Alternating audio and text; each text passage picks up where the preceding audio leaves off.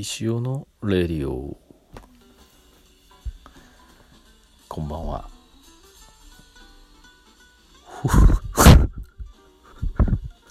福山です。さあ今日何回目ですかね？15回目ですかね。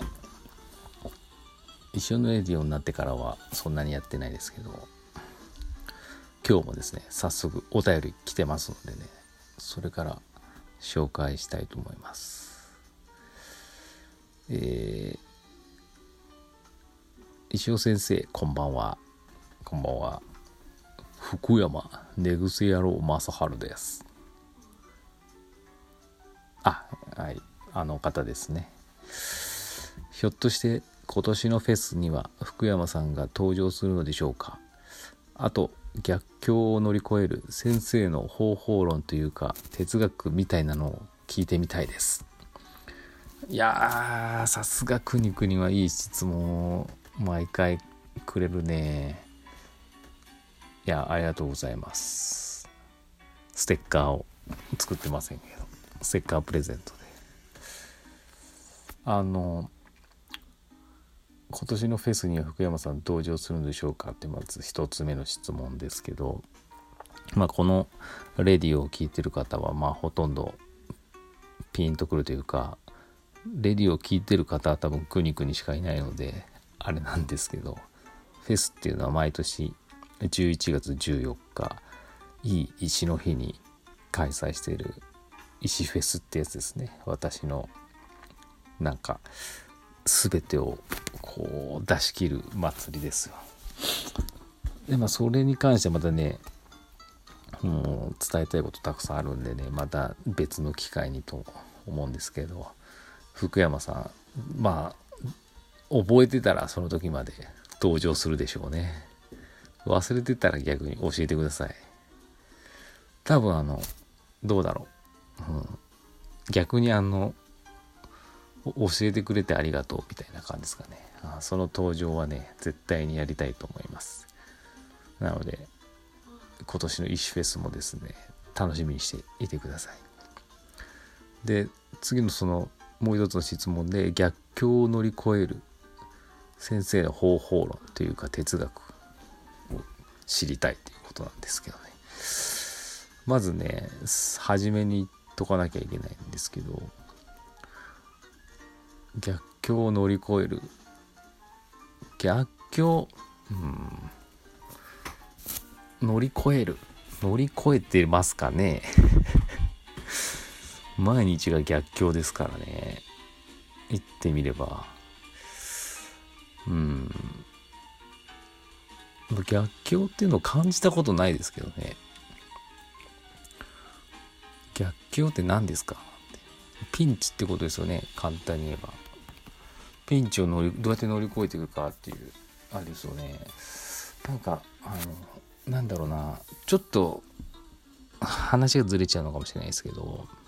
まあ、真面目に答えるレディオは真面目に答えなきゃいけないところなんで真面目に答えますけどあの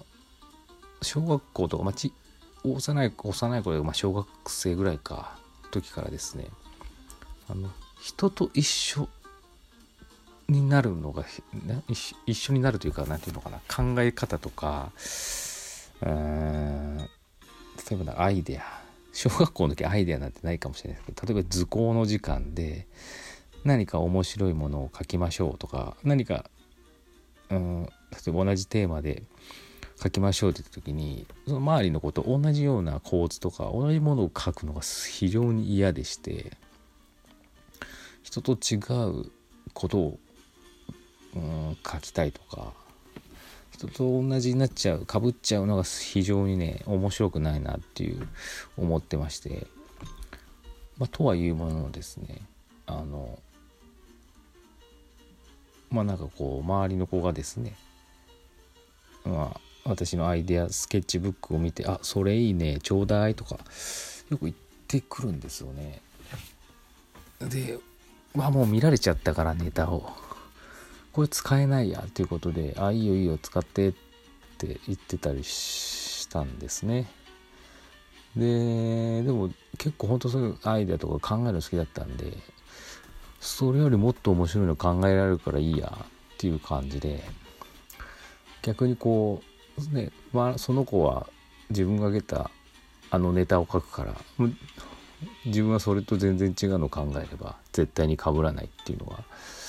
あったのでなんか別にパクらパクられたってそんなあれですけど ネタをあえて差し出すことによってですね人と被らないことが確定するので非常にそういうところにですねなんかこう、うん、なんだろうな喜びじゃないけど、まあ、感じてましたね。なんで人と同じの嫌だなっていう性格じゃないですけど、ね、まあ面白くないなっていう非常にそういうのを感じてたんでなんでなんだろう。今例えば逆境はなんかピンチだなっていう時もなんかそのまあ皆さんピンチだったりするわけじゃないですか。例えば今だとね結構みんながピンチじゃないですか。でもねなんかこうピンチをね同じように捉えるとね、まあ、みんなと一緒じゃないか。そう面白くないなって思っちゃうんですよね。なんでこう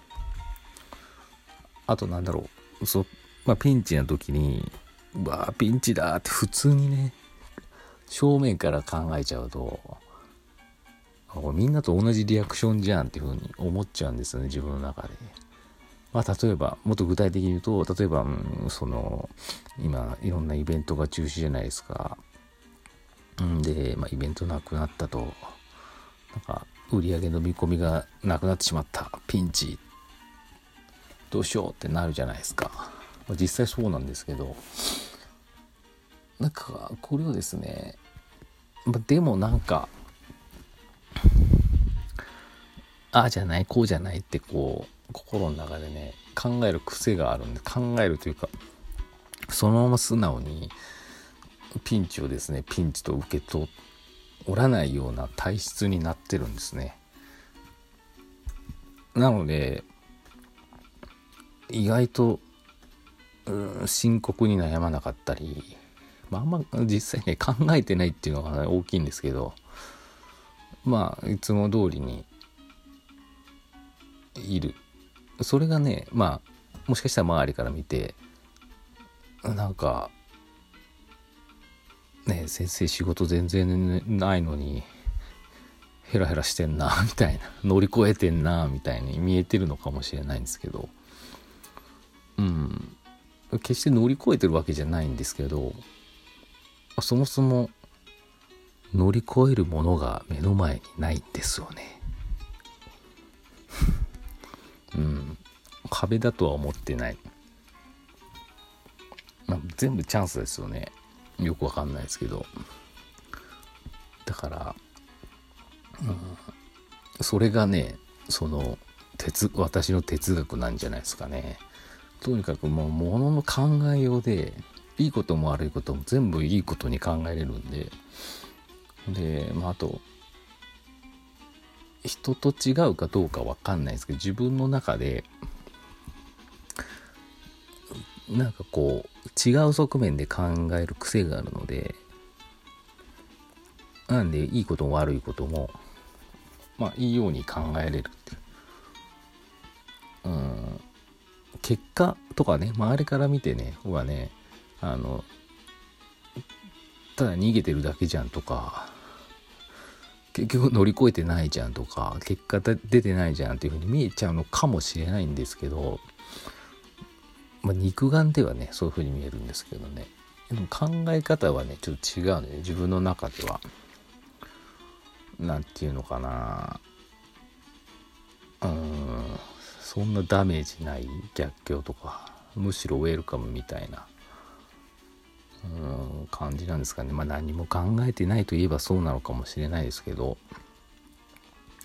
まあでもそういうね